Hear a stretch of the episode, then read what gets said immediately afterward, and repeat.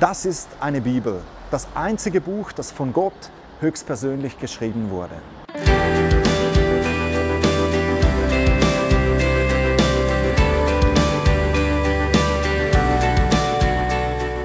Der bekannte deutsche Philosoph Friedrich Nietzsche sagte einst mit voller Überzeugung, Gott ist tot. Heute, mehr als 100 Jahre später, ist Nietzsche tot, doch Gott lebt nach wie vor. Das muss dir einfach bewusst sein. Gott ist ein realer Gott.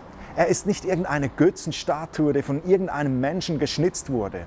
Er hört dich, wenn du mit ihm sprichst. Er sieht, was du tust und er kann und will ganz persönlich zu dir sprechen.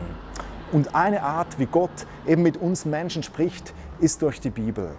Mehr als 3000 Mal beginnt in der Bibel ein Satz mit den Worten Gott sagt.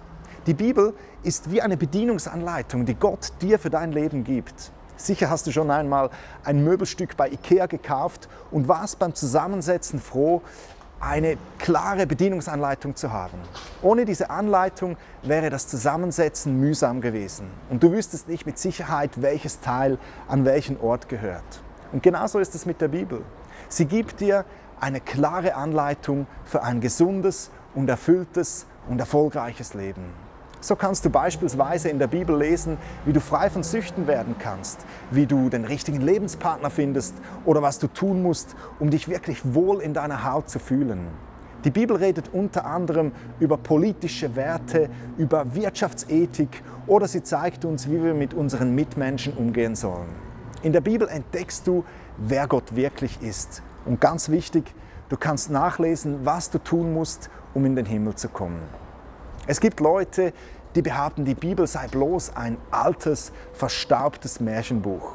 Doch diese Leute glauben auch, dass Gott tot sei. Sie schreiben sich ihre eigenen Bedienungsanleitungen und verlassen sich auf ihren menschlichen Verstand. Doch weißt du, wenn Gott lebt, und das tut er, dann ist es ihm auch möglich, sich dir zu zeigen, ganz persönlich zu dir zu sprechen und dir mit der Bibel eine gute Anleitung für dein Leben zu geben. Hast du eine Bedienungsanleitung für dein Leben? Versuch's doch einfach einmal. Fang an, in der Bibel zu lesen. Fang zum Beispiel im Lukasevangelium an, der Biografie von Jesus. Auf meinem neuen Blog gabrielhessler.com findest du einige einfache Tipps für Bibeleinsteiger und weitere interessante Fakten über die Bibel. Das war mein erster Videoblog. Nächste Woche starte ich mit der Serie Die 10 größten Fragen im Leben. Danke fürs Liken, Teilen und Kommentieren.